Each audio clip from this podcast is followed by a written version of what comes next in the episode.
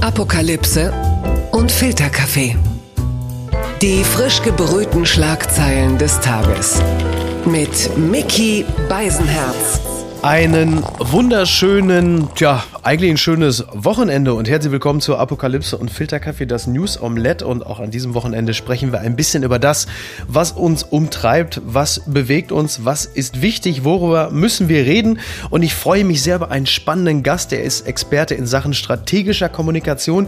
Er schreibt für die jüdische Allgemeine und hat, und das ist natürlich sehr wichtig, 2015 die dritte Herrenmannschaft von Maccabi Berlin mitgegründet. Herzlich willkommen, Leonard Kaminski. Hallo.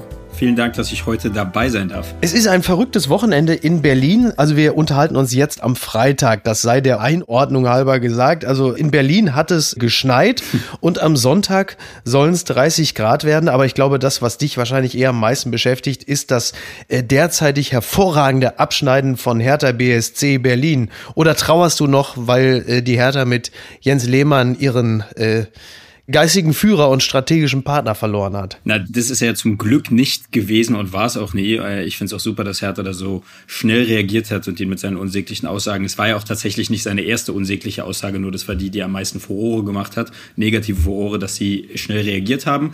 Und äh, ja, sonst freue ich mich natürlich, dass wir ab und zu mal ein paar Punkte sammeln mittlerweile und gestern auch äh, schön gespielt haben zumindest oder vorgestern. Ja, es sieht ja tatsächlich im Falle der Hertha so aus, als wäre diese zweiwöchige Isolation auch der Spieler voneinander im Sinne vielleicht auch der, der Beziehungspflege total hilfreich gewesen. So nach dem Motto, wir brauchen mal ein bisschen Abstand voneinander. Und dann, wo sie jetzt wieder zusammenkommen, treten sie plötzlich als Mannschaft auf. Das ist ja vielleicht auch für andere mal ein gutes Zeichen. Ja, ich weiß nicht, ob andere das so unbedingt nötig haben. Ich meine, ich bin ja äh, nicht nur riesen Hertha-Fan und äh, habe schon lange eine Dauerkarte und so weiter und so fort, sondern auch Berliner hier geboren. Ich glaube, das ist einfach was typisch Berlinisches, dass man oft unsympathisch rüberkommt. Aber ich glaube, die sind gar nicht so doof, wie die oft rüberkommen, die einzelnen Spieler, sondern sind auch schon immer eine schöne Mannschaft und ein schönes Team gewesen.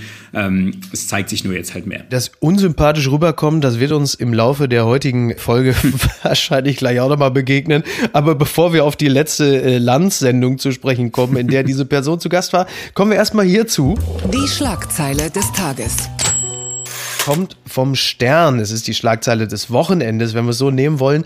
Umfrage Mehrheit gegen sofortige Lockerung für Geimpfte, Lockerung für Geimpfte und Genesene, Freigabe des AstraZeneca-Impfstoffs für alle. Es kommt Bewegung in die Corona-Politik. Doch nicht jeder sieht diese Entwicklung positiv. Es ist wohl so, dass 40 Prozent der Befragten es grundsätzlich falsch finden, wenn Menschen, die vollständig geimpft sind oder bereits eine Corona-Infektion überstanden haben, von Maßnahmen wie Kontaktbeschränkungen und Ausgangssperren befreit werden. Das ergab eine repräsentative Umfrage von Infratest DIMAP für den ARD Deutschland-Trend. Und das ist an diesem Wochenende ja sehr wichtig, denn nicht nur die Bild-Zeitung jubiliert und sagt, das ist jetzt endlich das Grillwochenende. Es wird Bier getrunken und es gibt aber einen gewissen Anteil der Deutschen und der ist signifikant, die sagen, nein, nein, so einfach geht's ja nun nicht. Wie stehst du denn zu dieser ganzen Geschichte? Mir ist es ein komplettes Rätsel, wie Leute anderen Menschen, die halt nicht mehr in der Gefahr sind, diese Krankheit weiterzugeben oder sie selbst zu bekommen. Aber gerade das Weitergeben ist ja der wichtige Part daran, die das halt nicht mehr machen können, warum die trotzdem weiterhin beschränkt sein sollen. Das ist, äh, ich weiß nicht, ob das was typisch Berlinisches ist, mhm. was typisch Deutsches, was Menschliches, aber vom Prinzip dieser Neid einfach zu sagen, nee, wenn ich das nicht darf, dann dürfen es die anderen auch nicht. Ich verstehe es absolut nicht. Ich freue mich über jeden, jede und jeden, der geimpft oder die geimpft ist und äh, selbstverständlich finde ich es wunderbar, wenn Leute dann wieder ins Restaurant gehen können, in Läden gehen können oder auch verreisen können. Ja, nur weil ich das jetzt noch nicht machen kann, genau. heißt das ja nicht, dass nicht andere das auch machen dürfen. Also ich, es ist mir ist mir wirklich ein Rätsel. Ich verstehe es nicht. Dieses misanthropische, missgünstige kann ich absolut nicht nachvollziehen. Es kann ja im Zweifel im Grunde genommen ja nur eine, eine Infektionsschutzbegründung haben, wenn man sagt, pass auf, wenn Geimpfte in irgendeiner Art und Weise noch gravierend infektiös sind, äh, dann geht es nicht. So, da, das wäre ja am ehesten ehesten noch ein Grund, mhm. das zu sagen. Also es ist ja so, dass also Geimpfte und Genesene auch weiterhin bitte äh, Maske tragen sollen. So, das ist ja weiterhin das Gebot und das ist ja alles gut und richtig. Alles andere ist mir ja tatsächlich auch relativ schwer verständlich. Es wird ja mal sehr gerne äh, mit dem Argument um sich geworfen, das trage zur Spaltung der Gesellschaft bei. Da frage ich mich nur immer, eine, eine Gesellschaft, die sich durch das Wiedererlangen der Grundrechte anderer spalten lässt, die muss sich ja grundsätzlich mal hinterfragen. Wie sieht es denn eigentlich in Israel, also respektive Tel Aviv aus, die ja sehr früh mit diesem Thema geimpft sein vorangegangen sind. Gab es da ähnliche Tendenzen oder ging es da einfach zu schnell, als dass man überhaupt solche Fragen hätte aufkommen lassen? Ich, ich glaube, du hast die Antwort eigentlich praktisch gerade schon gegeben mit deiner Frage. Und zwar ist es so, dass es die Frage danach schon gab. Gibt es jetzt diesen sogenannten grünen Impfpass. Das ist in Israel selbstverständlich digital. Den machst du dir digital aufs Handy und dann kannst du den vorzeigen. Das, die Häme habe ich durchaus rausgehört. Na, ich, ich, ich bin selbst Deutscher, ich lebe hier in Deutschland und bin Deutscher. Das heißt, äh, das ist gar keine Häme über andere, sondern äh, ich finde es einfach nur sehr schade, dass sowas bei uns nicht läuft. Ja. Aber gut. Nee, und äh, natürlich gab es die Frage dann auch, und dann gab es die, die noch nicht ganz ihre zweite Impfung hatten und noch nicht zwei Wochen später nach, also nach der zweiten Impfung dann als komplett durchgeimpft galten und die dann plötzlich nicht in Club durften, ihre Freunde Freunde schon. Mhm. Nur, du hast es gerade schon gesagt, weil es dort einfach so schnell ging und geht, kommen so Fragen wie Impfen halt gar nicht unbedingt auf. Weil es macht einen riesen Unterschied, ob im Dezember angefangen wird zu impfen und man weiß, okay, Mist, ich muss jetzt noch zweieinhalb Monate warten, bis ich dran bin. Oder ob so ist wie hier, im Dezember wird angefangen zu impfen und äh, nach bestimmten Szenarien ist man in neun Monaten dran. Dann kommen solche Debatten natürlich auch viel leichter auf. Das heißt, die grundsätzlichen Fragen, die es hier gibt dazu, die gab es auch und gibt es auch in Israel, aber sie sind einfach viel weniger relevant, weil einfach so gut wie alle geimpft sind. Die unbequeme Meinung kommt von der Welt, beziehungsweise die Welt zitiert nur die unbequeme Meinung einer Person, die bei Markus Lanz am Donnerstag gesessen hat. Der Artikel ist überschrieben mit Maßenleid, fragt Lanz. Das würde ich nun gar nicht akzeptieren, sagt Merz. Hans-Georg Maaßens Kandidatur für den Bundestag in Südthüringen ist auch in der CDU umstritten. Bei Markus Lanz äußert sich Friedrich Merz zu dem Thema und geht eine Parteifreundin scharf an. Das, äh, da geht es in dem Falle um Serap Güler, die ja äh, sagte, ähm, auf die Nominierung von Maaßen bezogen, seid ihr irre, Südthüringen, wie kann man das machen? Und Friedrich Merz sagte viele Dinge, als er bei Markus Lanz saß und provozierte natürlich, wie äh, so üblich. Lanz fragte Merz unter anderem, sind Sie im Osten so eine Art Ersatzsöder? Und dann sagte Merz, nein, das würde ich so nicht sagen. Ich bin persönlich ausgesprochen gerne dort. Sagte auch, er geht gerne mal irgendwie in die Semperoper und so. so ganz.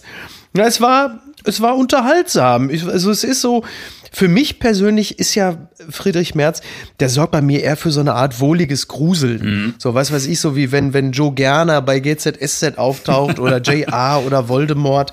Ähm, mich unter, ich muss es wirklich, ich sag's wie es ist, mich unterhält das eher. Ich, ich sehe das echt aus Entertainment-Gesichtspunkten, sitzt der da und ich denke, das ist, ist amüsant. Ich nehme das halt nur nicht so, so wahnsinnig ernst. Vielleicht ist das aber auch mein Fehler und ich muss den viel ernster nehmen. Aber für mich ist das eher wie so eine Art Verzweiflungstat der Union, den jetzt auch noch aufzubieten, damit die Älteren dann auch was haben, woran sie sich festhalten können.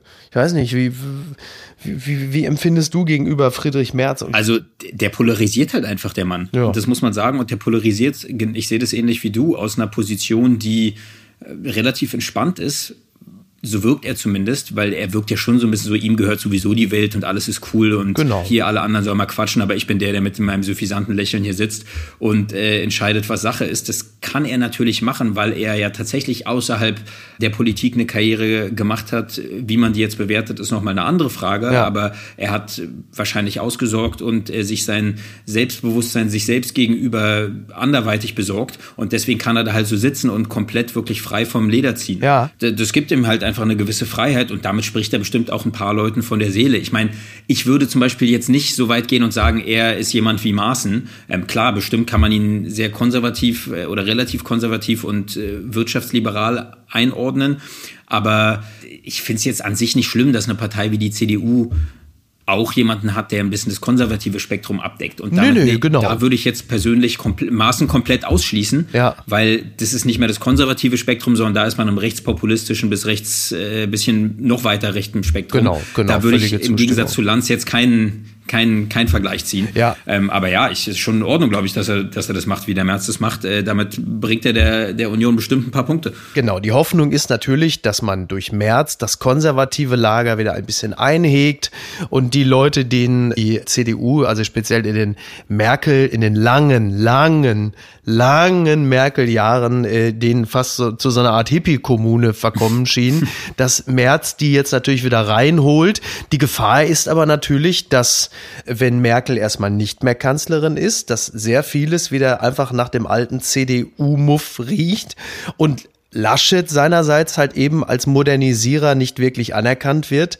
und die Leute dann die CDU erst recht verlassen, wenn da plötzlich auch noch März um die Ecke kommt. Das heißt, das, was du, also mal Mitte rechts gewinnst, verlierst du Mitte links wieder. Speziell, wenn dann irgendwo in Thüringen da plötzlich auch noch der Sargdeckel klappert und Maaßen auch noch um die Ecke kommt. Das ist ja wirklich ein sehr kippeliger Pfad, auf den die Union sich da begibt. Und jemand wie Merz, der saß ja dann bei, bei Lanz und dann kam unter anderem, sagte dann Professor Dr. Claudia Kempfert. Man sprach natürlich auch über das Klima und sie sprach über den Klimaschutz als Grundrecht und intergenerationale Gerechtigkeit. In dem Moment, und das war so eine eindrucksvolle Szene, Szene war dann März, als er es hörte, das, das ist ja wohl, fing an zu lachen. Und dann weißt du natürlich, in dem Moment geht bei ganz vielen im tendenziell linken Lager zuvorderst, aber vielleicht auch im etwas moderneren Spektrum geht natürlich endgültig die Klappe runter.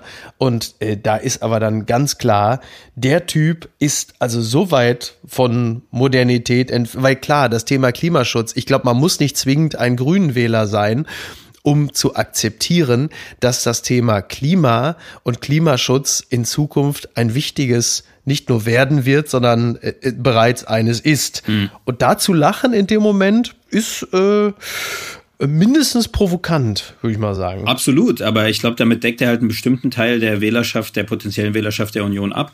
Aber ich muss dir sagen, du hast gerade eben total mir aus dem Herzen gesprochen, denn du sprichst wahrscheinlich von dir nicht wissend mit einem ehemaligen CDU-Mitglied gerade. Ähm, und zwar bin ich genau in die äh, hippie-mäßige ähm, Merkel-CDU eingetreten. Ne, das wusste ich wirklich nicht. und bin äh, vor drei Monaten wieder ausgetreten. Also ich war fünf, sechs Jahre Mitglied in der Union, weil ach, ich mir dachte, ach cool, eine schöne zentristische Partei mit einer angenehmen Außenpolitik und einer Politik für alle, die alle mitnimmt. Ja. Und genau jetzt, äh, das passiert halt nicht mehr. Das heißt, ja. ähm, genau dieser Part, der für mich die Union interessant gemacht hat, ähm, der wird schwächer, der ist vielleicht auch gar nicht mehr richtig da. Und deswegen sind da Leute wie ich, und ich sehe mich jetzt wirklich absolut nicht als auch nur annähernd irgendwie rechts, sondern wirklich sehr mittig äh, politisch. Ähm, da, das bildet sich für mich nicht mehr richtig ab, nachdem dann äh, meine Hoffnung Norbert Röttgen äh, nicht mehr nicht mehr der Hoffnungsträger sein kann, ja. ist das Ganze halt nicht mehr meins und dementsprechend bin ich da raus. Also du sprichst mir komplett aus dem Herzen, deine Analyse vorher war absolut richtig. Ja, da liege ich ja endlich mal mit einer Analyse richtig. Das ist ja für mich auch mal angenehm. Das ist ja schon mal eine gute Meldung für dieses Wochenende. Übrigens, dieser Röttgen, der hat ja damals den Fehler gemacht, dass er sich zwischen NRW-Wahlkampf und dem Weitersein als Bundesminister nicht so recht entscheiden konnte. Jetzt begibt sich Armin Laschet auch auf einen ähnlich schmalen Pfad, weil er seinerseits A, Kanzler werden möchte und B, aber gerne auch dann äh, Ministerpräsident in NRW bleiben würde. Das heißt, also der NTV zitiert, Laschet hält sich Tür nach NRW offen. Armin Laschet ist Kanzlerkandidat und CDU-Chef, doch seine Spitzenämter in Nordrhein-Westfalen will er trotzdem so schnell nicht aufgeben. Ein Landesparteitag, auf dem seine Nachfolge geregelt werden könnte, will er Berichten zufolge auf Oktober verschieben, nach der Bundestagswahl. so, du bist ja nun Experte in Sachen strategischer Kommunikation. Was, äh, was le lesen wir daraus? Naja, wir lesen daraus, dass genau der Eindruck, den Laschet auch schon immer macht, und zwar dieses bisschen bequeme, bräsige, läuft schon alles und äh, komm, wir reden da mal drüber. Ähm, ich hätte das jetzt gerne mit einem äh, rheinischen Akzent gesagt, aber den kann ich leider nicht gut nachmachen, aber du weißt wahrscheinlich, was ich meine. Dieses ja. so, ja, so ganz entspannt mal. So. Das wird schon, das wird schon. Genau so, das, genau das, ja, genau. Ähm, die Strategie fährt er halt, aber wie das bei der Wählerin und beim Wähler ankommt, ist natürlich eine andere Frage, weil gerade in einer Situation wie jetzt braucht man natürlich schon jemanden, der vielleicht auch deswegen übrigens auch Merz, der so gut polarisiert und damit bestimmte Leute anspricht, braucht man vielleicht jemanden, der ein bisschen mehr Akzente setzt, die äh, die Leute mehr ansprechen und halt nicht dieses ganz entspannt und ich decke alles ein bisschen ab. Dass das nicht gut funktioniert, sehen wir an den Umfragewerten. Bitte empören Sie sich jetzt domradio.de, die zitiere ich selten, aber in diesem Fall ist es soweit. Felix Klein fordert, Missbrauch des gelben Sterns zu verbieten. Zitat, die Gleichgültigkeit ist unser Feind. Der Antisemitismusbeauftragte der Bundesregierung Felix Klein fordert Städte und Kommunen auf, bei Demonstrationen das Tragen eines gelben Sterns zu untersagen. Dagegen müsse rechtlich vorgegangen werden, sagte Klein. Ja, das haben wir jetzt in den letzten Monaten nun sehr häufig gesehen, dass auf äh, Corona-Demos, also Anti-Maßnahmen-Demos, dass Menschen den gelben Stern getragen haben, weil sie sich und ihr Schicksal als Menschen, die eine Maske tragen müssen, die gewissen Restriktionen unterworfen sind, als die neuen Verfolgten sehen. Ist das, was wir da sehen, generell auch eine Ausprägung einer immer stärker voranschreitenden Geschichtsvergessenheit oder wie müssen wir das deuten? Ich würde es nicht deuten als immer stärker voranschreitende Geschichtsvergessenheit, sondern einfach sich eine offener präsentierende Geschichtsvergessenheit. Ja. Und gar nicht unbedingt nur eine Geschichtsvergessenheit. Ich glaube, viele der Leute, die das machen, die kennen die Geschichte gut und machen das in dem vollen Bewusstsein, dass sie damit entweder provozieren oder sie fühlen sich tatsächlich so in den Einschränkungen, die das ganze Land und praktisch die ganze Welt mitmachen muss, fühlen sich tatsächlich so, wie sie denken, dass äh, die Jüdinnen und Juden früher leiden mussten. Das heißt, ich glaube, da kommt einfach nur was an die Oberfläche, was schon immer da war mhm. und was auch nicht weniger wurde, sondern was einfach jetzt offener geäußert wird. Also ganz offener Antisemitismus in dem Falle auch. Ja, absolut, natürlich. Ähm, die Frage ist natürlich, äh, ich, ich schätze Felix Klein sehr und seine Arbeit. Ich glaube auch gerade, dass er äh, viele seiner Ideen so öffentlich und offensiv kommuniziert, zeigt der Öffentlichkeit halt auch,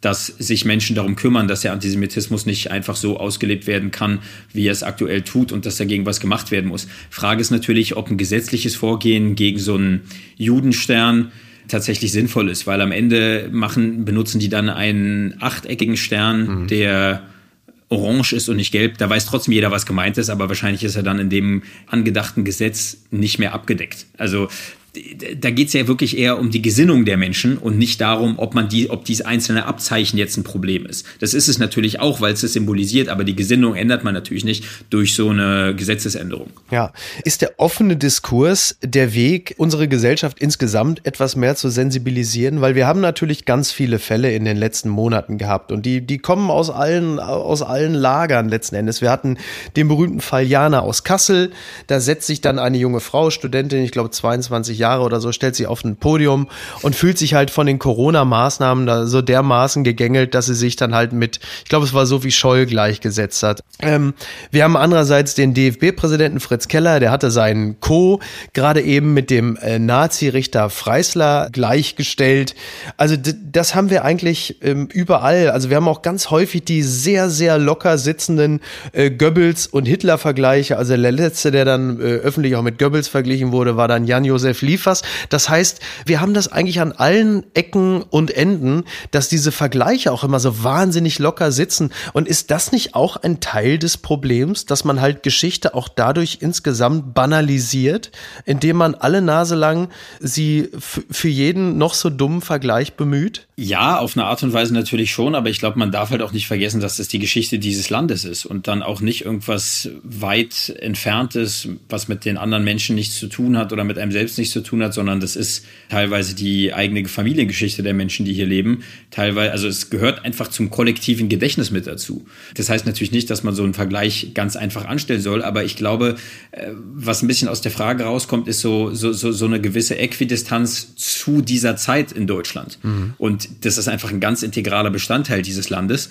Und deswegen kann man damit, finde ich, auch schon so umgehen, wie es halt natürlich ist. Das heißt nicht, dass man, ich weiß ehrlich gesagt überhaupt nicht, warum der DFB-Präsident sein Vize als Freisler bezeichnet hat, dass sozusagen der Skandal erst entsteht in dem Moment, in dem der Vergleich gemacht wird, weil der Vergleich ja so beleidigend sei. Vielleicht hat er ja was äh, gesagt, was geäußert, was wirklich in die Richtung geht. Ich weiß es nicht. Ja, das, äh, weiß ich nicht. Ähm, ich glaube, es hat am ehesten damit zu tun gehabt, dass Rainer Koch, der ist nun äh, als Jurist offensichtlich sehr äh, verliebt ins Gesetzbuch, aber wohl auch ein bisschen zu sehr. Also im Grunde genommen hätte er ihn auch einfach als Paragraphenreiter schmähen können, aber das war ihm offensichtlich äh, nicht drastisch genug. Also hat er dann gleich zu einem Mitglied der Wannsee-Konferenz gegriffen, äh, was ja als Beleidigung zumindest gut funktioniert hat. Als Beleidigung funktioniert das super. Das ist halt, glaube ich, auch die Sache. Man hat halt einfach so eine extreme Geschichte in diesem Land, dass man äh, sich natürlich darauf zurückbesinnen kann und Leute auf der Basis sehr, sehr gut vor den Kopf stoßen kann. Genau. Keine Frage. Äh, dazu muss man sagen, äh, in Israel bezichtigen sich Politiker jeglicher Couleur aller Parteien gegenseitig durchgehend als Faschisten und Nazis. Also da bezeichnet der eine den, die andere und egal welche Couleur, also das ist nichts Deutschlandspezifisches, würde ich sagen. Gerade in Israel wird es ziemlich viel gemacht. Ja, also wir erinnern uns an Silvio Berlusconi, der auch im EU-Parlament mal Martin Schulz, ähm, er hatte damals ging es darum, dass irgendein Film gedreht wird und dann sagte dann Berlusconi zu Martin Schulz, dass er also auch wunderbar auch als KZ-Aufseher äh, sich geeignet hätte, was Martin Schulz natürlich mit einiger äh, Empörung aufgenommen hat, nachvollziehbarerweise. Klar. Ja, wir ähm, sind heute senden wir am 8. Mai. Das ist natürlich ein ganz besonderer Tag, nicht nur in und für Deutschland, aber klar, vor allem hier, denn es ist der, ich zitiere, Tag der Befreiung der in Berlin, wo du lebst, im letzten Jahr zum 75. Jubiläum auch ein Feiertag gewesen ist.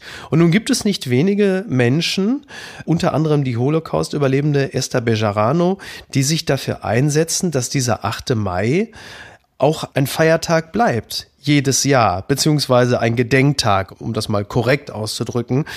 Ist es, ist das richtig? Ist es der richtige Tag? Gibt es bessere Tage? Ähm, wie stehst du dazu? Ich finde es problematisch, den Tag in Deutschland als Tag der Befreiung zu bezeichnen, denn es klingt so, als wäre Deutschland oder damals das Deutsche Reich von den Nazis besetzt gewesen und als wäre mhm. das nicht von innen herausgekommen und als hätte man sich nicht selbst besetzt. Ja. Also ich habe das letztes Jahr in irgendeinem Twitter-Post habe ich gesagt, das sei der Tag, an dem die Welt von Nazi-Deutschland befreit wurde. Ja. Wenn man das auf die Art und Weise feiert, dann gerne. Aber ich finde das äh, ziemlich heuchlerisch, den Tag als Tag der Befreiung in Deutschland so zu feiern.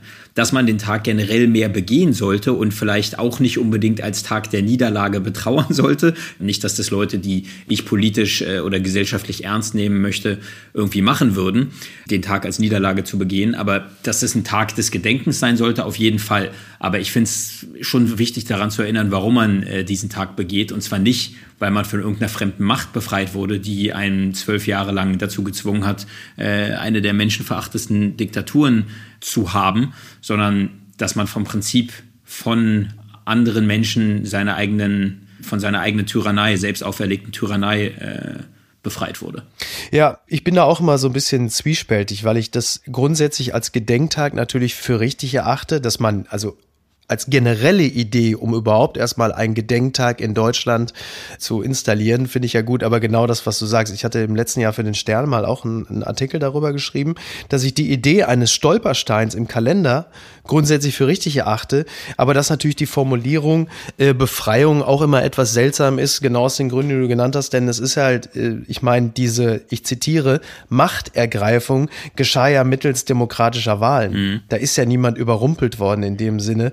Und da ist dann manchmal natürlich auch so eine, ja. Deswegen, ja, deswegen ist ja auch der Begriff der Machtergreifung ist der ist halt auch einfach seltsam, weil, wie du es gerade gesagt hast, der kam in demokratischen Wahlen äh, zustande. Das heißt, das ist praktisch eine Machtübergabe.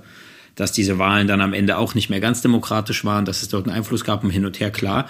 Aber dass auch die Gleichschaltung von Medien, Gesellschaft, anderen Parteien, zivilgesellschaftlichen Organisationen und so weiter so einfach funktioniert hat und so schnell vonstatten ging und mit relativ wenig Widerstand, das darf man halt nicht vergessen. Deswegen ist allein der Begriff der Machtergreifung auch einer, der ja, sugarcoated eigentlich die Geschichte. Mhm. Und was wäre, wenn man zum Beispiel den 27. Januar als Gedenktag ähm, einsetzen würde, also das Ende von Auschwitz? Ja, ich meine, ein Gedenktag ist ja auch, und es wird ja auch immer äh, im Bundestag sehr feierlich begangen. Ich glaube auch gerade der letzte 27. Januar war sehr eindrucksvoll. Ich, doch, ich glaube, das war jetzt am 27. Januar mit äh, der Rede von Charlotte Knobloch und mhm. auch von Marina Weißmann, wenn ich mich nicht irre, ja. wo ja auch auf die aktuelle politische Lage Bezug genommen wurde. Also ich finde, das war sehr gut gemacht. Ob man daraus jetzt einen Feiertag in einem, im Sinne von einem freien, also wirklich einem Feiertag, einem gesetzlichen Feiertag machen sollte, ja, kann ich, kann ich mich ganz schwer zu äußern, muss ich sagen. Es gibt ja in Israel ja auch immer diesen Moment, in dem dann die äh, Sirenen angehen. Und wie lange gehen die, hilf mir bitte kurz, ist es zwei Minuten oder wie lange geht das dann, dass einfach alles stillsteht und dann ähm, die, die Sirenen gehen? Ich, ich komme gerade auch durcheinander, weil es das an zwei Gedenktagen gibt. Einmal gibt es ja den Gedenktag für die Kriegsgefallenen und äh, Opfer von Terrorismus und dann für die Opfer der Shoah. Mhm. Und es ist eine oder zwei Minuten, genau. Aber genau. dann äh, bleibt tatsächlich das ganze Land stehen und die, die überall anzufindenden äh, Bombensirenen und Terroralarmsirenen gehen dann an, genau. Ja, das wäre natürlich auch eine Möglichkeit, um halt eben auch nachfolgenden Generationen und den Kindern äh, immer noch mal vor Augen zu führen, dass da etwas in der deutschen Geschichte tief sitzt, was man halt einfach nicht so einfach übergehen kann. Also das Problem, was wir zunehmend haben und haben werden, ist halt, dass die wenigen ZeitzeugInnen, die wir noch haben, dass die halt naturgemäß äh, jetzt bald nicht mehr da sein werden. Und auch dadurch verblasst natürlich etwas. Und wie kann man in Zukunft diese Erinnerung so frisch halten, dass Geschichte nicht so verblasst. Also, dass man halt nicht drüber hinweggeht und sagt, ja, das hat mit uns nichts mehr zu tun und jetzt machen wir mal weiter und ähm, man, man tappt plötzlich fröhlich in die nächste Phase, die möglicherweise genauso finster zu werden droht wie all das, was zwischen 33 und 45 geschehen ist. Ja, also ich meine, die Vernichtungslager, die sind weiterhin da und ich glaube, die Idee kursiert schon ganz lange, dass jede Schulklasse mal zu einer bestimmten Zeit in eins der Vernichtungslager oder auch der Nicht-Vernichtungs- und in Anführungsstrichen nur Konzentrationslager fahren sollte, um sich das anzuschauen. Die haben ja oft auch sehr gute pädagogische Konzepte und es wird dort sehr eindrucksvoll gezeigt, was damals passiert ist. Also selbstverständlich ist ein Zeitzeugenbericht total beeindruckend. Klar, Menschen sterben halt nach einer Zeit, dann ist es nicht mehr möglich. In Israel, in Yad Vashem beispielsweise, gibt's äh, mittlerweile auch, äh, soweit ich weiß, so digitale Zeitzeugenberichte, die auch sehr eindrucksvoll sind und die natürlich auch nach dem Tod der entsprechenden Zeitzeugen noch weiter gezeigt werden können. Was mir, glaube ich, ganz wichtig ist, ist, ich, ich habe manchmal dieses Gefühl, und gut, das äh, würde jetzt ein bisschen den Rahmen sprengen, ich habe manchmal ein bisschen die Angst, dass die demokratischen Werte in, in der deutschen Gesellschaft und in der deutschen Politik leider immer noch eine relativ oberflächliche Sache sind und dass es nicht wie in anderen Ländern, die schon sehr viel länger ihre Demokratie haben, runtersickern konnte in, in das allgemeine Bewusstsein der Bevölkerung. Natürlich ist das hier schon irgendwie passiert, aber manchmal kommt es mir so vor, als ob demokratische Ideen und Gedanken hier teilweise noch eine Elitensache sind. Und ich glaube, das ist etwas, woran man arbeiten muss, um eine Wiederholung der Geschichte zu verhindern. Äh, wir kommen jetzt vom 8. Mai zum 9. Mai. Ein ganz anderer Tag, aber für nicht wenige ein, naja, nicht genauso wichtiger, aber auch ein wichtiger und für eine ganz bestimmte Person. Ganz weit vorne. Martin Schulz wirbt für neues Grußritual. Alles Gute zum Europatag auf Kassenbons. Das schreibt der Tagesspiegel. Wie der überparteiliche Verein Tu was für Europa an der Supermarktkasse in Stadien und Zügen den Europatag am 9. Mai bekannter machen will. Ich frage mal ganz direkt, ähm, wusstest du, dass am 9. Mai Europatag ist? Äh, nee, ehrlich gesagt nicht. Ja, dann. Da hast du mir gerade was Neues gesagt. Siehst du, ja, da ist ja, da, da hat also Martin Schulz, der letzte Mensch, den man auch, glaube ich, als Sozialdemokrat noch wirklich als Kanzlerkandidaten bezeichnen konnte, zumindest phasenweise.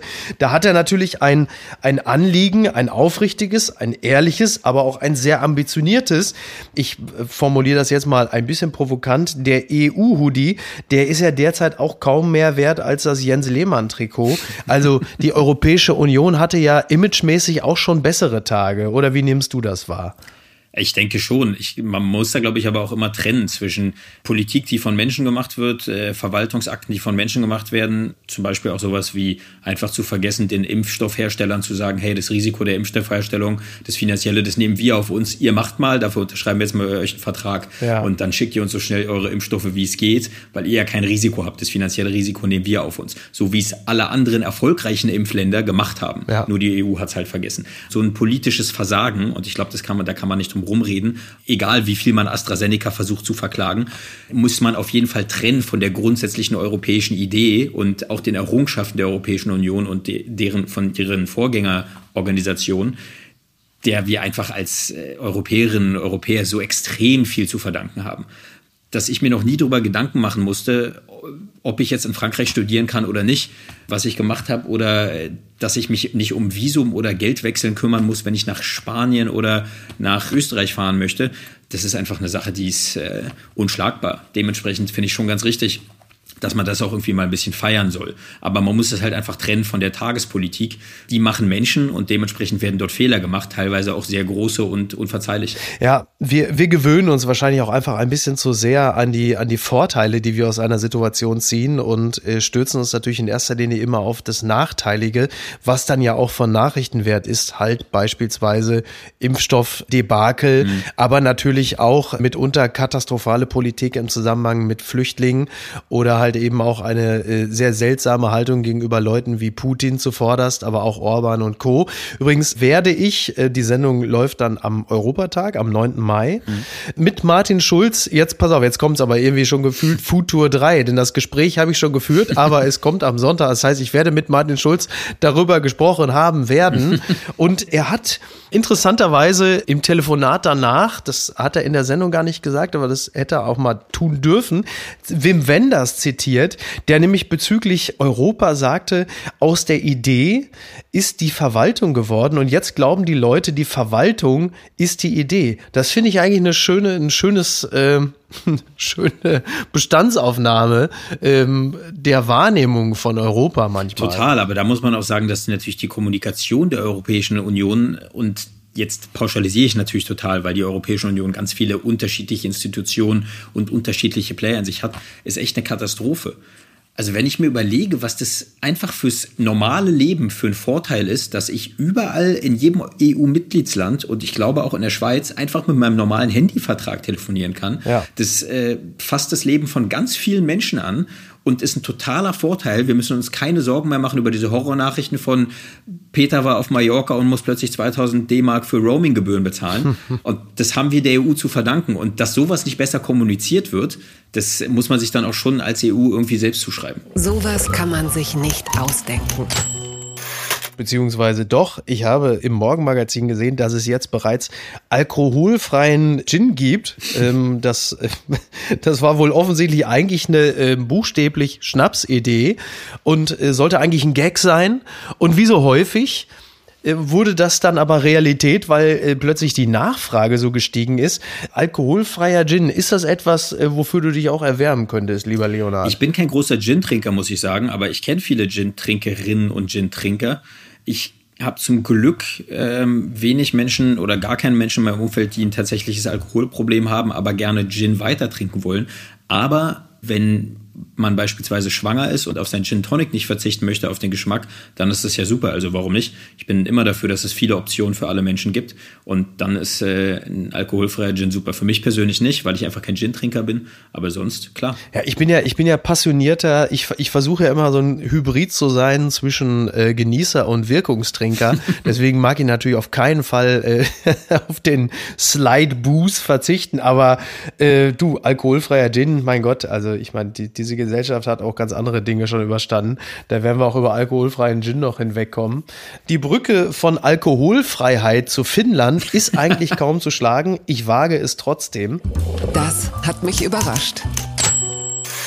Slate.com schreibt The grim secret of Nordic happiness. It's not Hüge, the welfare state or drinking. It's reasonable expectations. Ja, es ist wohl so, dass die Finnen jetzt im World Happiness Report jetzt zu den glücklichsten Menschen also gekürt wurden und man ist ein bisschen überrascht, denn äh, bislang waren es ja immer eher so die Dänen oder die Isländer oder so, aber die äh, die Finnen haben ein extrem großes Erfolgsgeheimnis und das ist geringe Erwartungen.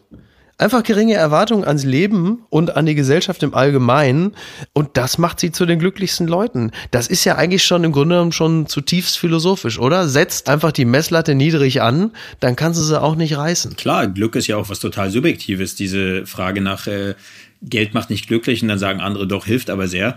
Stimmt ja auch beides, weil Glück einfach total subjektiv ist. Ich finde es halt persönlich ein bisschen traurig, geringe Erwartungen zu haben und deswegen sind sie auch leicht zu erfüllen. Ich war noch nie in Finnland, muss ich zugeben, aber was man so an Bildern sieht, wäre es mir wahrscheinlich generell zu kalt und zu dunkel. Mir ist auch schon Berlin zu kalt und zu dunkel. Und deswegen finde ich diese niedrige Erwartungshaltung ein bisschen traurig. Lieber wäre es mir persönlich, dass man eine große Erwartungshaltung hat und dafür arbeitet, die dann auch erfüllen zu können für sich selbst.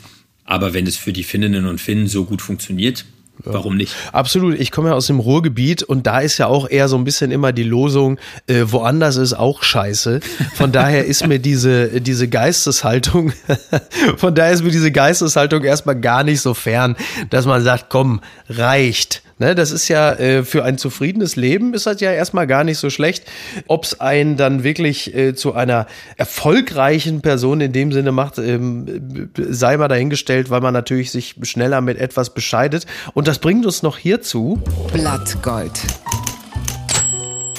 In der aktuellen Süddeutschen, in der Wochenendausgabe der Süddeutschen, äh, gibt es ein Gespräch mit Daniel Kehlmann über das Scheitern. Und äh, da ist natürlich die Frage, lieber Leonard, inwieweit du auch in deinem äh, beruflichen Leben mit dem, mit dem Scheitern konfrontiert wurdest. Du bist ja sehr erfolgreich ähm, und nicht nur mit der Gründung der dritten Mannschaft von Maccabi Berlin, sondern generell.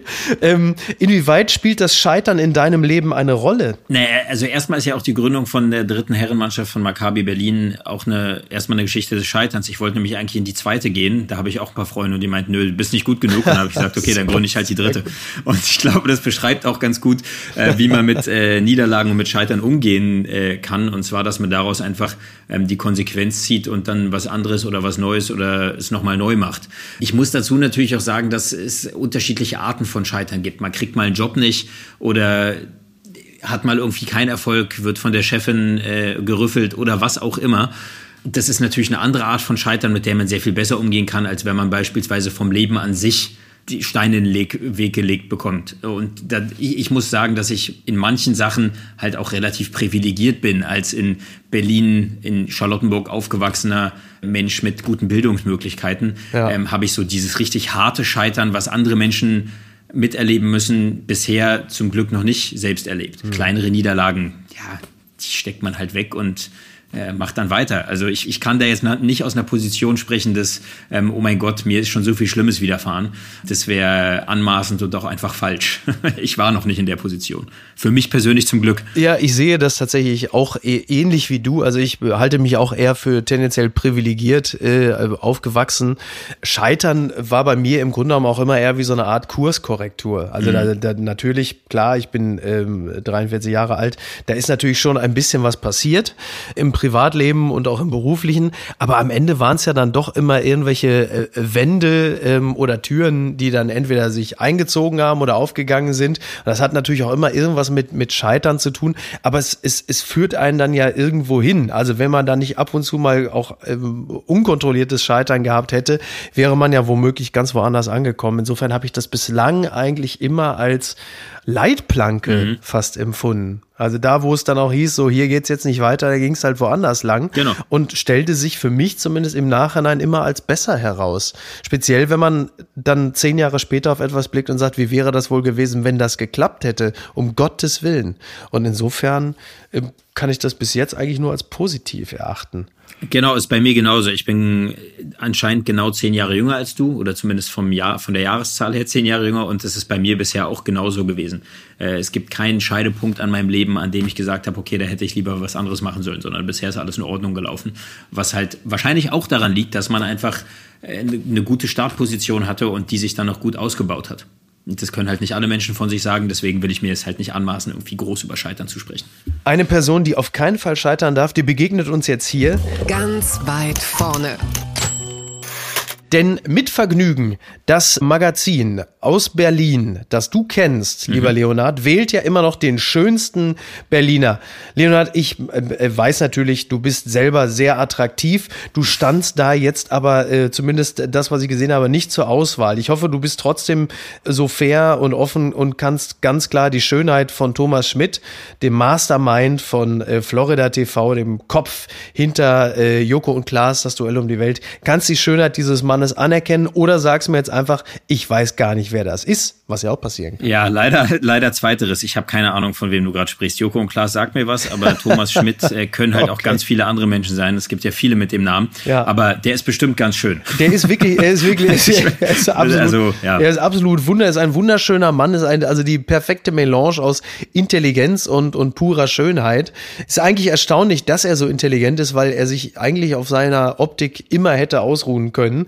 Aber das hat bei dir ja auch keine Rolle gespielt. So, jetzt reden wir. und und ähm, er hat also, denke ich, gute Chancen, diese Wahl zum schönsten Berliner zu gewinnen. Nächste Woche, Donnerstag, ist dann Ziehung. Ich gehe fest davon aus, der wird dann demnächst überall alles umsonst bekommen. Wir, ich hoffe, er gewinnt. Ich kann nur noch mal dazu animieren, für ihn abzustimmen unter mitvergnügen.com slash 2021. Da kann man für ihn abstimmen, damit man Mechthild, seiner Mutter, eine Freude macht. Liebe Grüße an dieser Stelle, denn heute, beziehungsweise an diesem Wochenende, ist ja auch Muttertag. Und äh, Leonhard, möchtest, das ist doch eine super Gelegenheit. Möchtest du an dieser Stelle deine Mutter grüßen? Ich möchte sehr gern meine Mutter grüßen, muss aber auch zugeben, dass das wahrscheinlich dann die dritte oder vierte Kontaktaufnahme zu meiner Mutter an dem Tag wäre, weil ich die praktisch jeden Tag sehe und äh, bestimmt dreimal am Tag mit ihr telefoniere. Ähm, dementsprechend. Also, okay, okay. Also ein so enges Verhältnis, ja? Äh, es passiert halt einfach, wir wohnen relativ nah aneinander und äh, Familie ist bei Familie ist in meiner Familie wichtig, sagen wir es so. Also das ist jetzt auch gar nicht unbedingt ein Mutterkomplex oder eine Mutterfixierung, sondern ich bin mit allen anderen Familienmitgliedern, ob es jetzt äh, die Schwiegerfamilie oder meine sozusagen blutsverwandte Familie ist, auch ständig in sehr engem Kontakt. Das ist bei uns halt so. Ich kann dir das sehr gut nachfühlen, weil äh, ich halte es ähnlich. Also ich sehe meine Familie jetzt nicht täglich, weil wir 350 Kilometer äh, voneinander entfernt wohnen. Bei uns sind es halt 350 Meter. Ja, das ist der Vorteil. Da kann man dann häufiger mal vorbeischauen. Ähm, aber ich halte das, ich halte das auch hoch. Also ich sehe die auch im Schnitt alle anderthalb Wochen. Das mhm. ist für die Distanz auch recht häufig. Und ja. wir haben auch einen sehr engen Draht. Deswegen äh, kann ich meiner Mutter auch sagen, liebe Mama, ich hab dich lieb. Bleib gesund und fröhlich. Ich hoffe, der Strauß ist mittlerweile angekommen. Und mir bleibt nichts anderes übrig, äh, mich A bei meiner Mutter zu bedanken, sonst könnte ich diesen Podcast ja gar nicht aufnehmen. Mhm. Und B, mich bei dir zu bedanken, lieber Leonard. Hat mich sehr gefreut. Ja, mich auch. Vielen, vielen Dank für das äh, interessante und tolle Gespräch. Und ja, dass ich hier dabei sein durfte. Ja, das, äh, wenn du magst, äh, darfst du das auch gerne wieder. Betrachte dies als herzliche Wiedereinladung. Das merke ich mir. Sehr gerne. Sehr schön. Mach's gut. Bis denn. Ciao. Ciao, ciao. Apokalypse und Filtercafé ist eine Studio Bummens Produktion mit freundlicher Unterstützung der Florida Entertainment. Redaktion Niki Hassania. Produktion Laura Pohl. Ton und Schnitt Mia Becker und Christian Pfeiffer. Neue Episoden montags, mittwochs und freitags. Überall, wo es Podcasts gibt. Die Studio Bummens Podcast-Empfehlung. Hallo, ich bin Jan Müller. Seit 2019 mache ich meinen Podcast Reflektor. Es geht um Musik und um die Geschichten hinter der Musik. Ich selbst spiele bei Tokotronic. Ich weiß, was es bedeutet, Musik zu machen, in einer Band zu spielen, Alben aufzunehmen und auf Tour zu sein. Ich kenne alle Facetten, die sich mit diesem Beruf verbinden. Drama und Euphorie. Und genau darüber spreche ich mit meinen Gästen bei Reflektor. Was verbindet uns? Was unterscheidet uns? Reflektor gibt euch einen Blick hinter die Kulissen der Musikwelt, den ihr sonst nirgendwo bekommt. Die Liste der Menschen, mit denen ich bereits sprach, ist lang. Deichkind, Campino, Jens Rachut, Doro Pesch, Judith Holofernes, Casper, Igor Levitt, Haftbefehl, Esther Bejarano, Charlie Hübner und viele, viele mehr. Am 14. März ist die Winterpause zu Ende. Dann geht es weiter mit neuen Gästen, jeden Freitag. Ich freue mich drauf und ich freue mich auf euch. Wer nicht so lange warten möchte, der kann sich im Club Reflektor ganz besondere exklusive Folgen anhören. Hört gerne rein bei steadyhq.com. Music is a healing force of the universe. Reflektor, der Musikpodcast. Wir hören uns ab dem 14. März. Euer Jan Müller.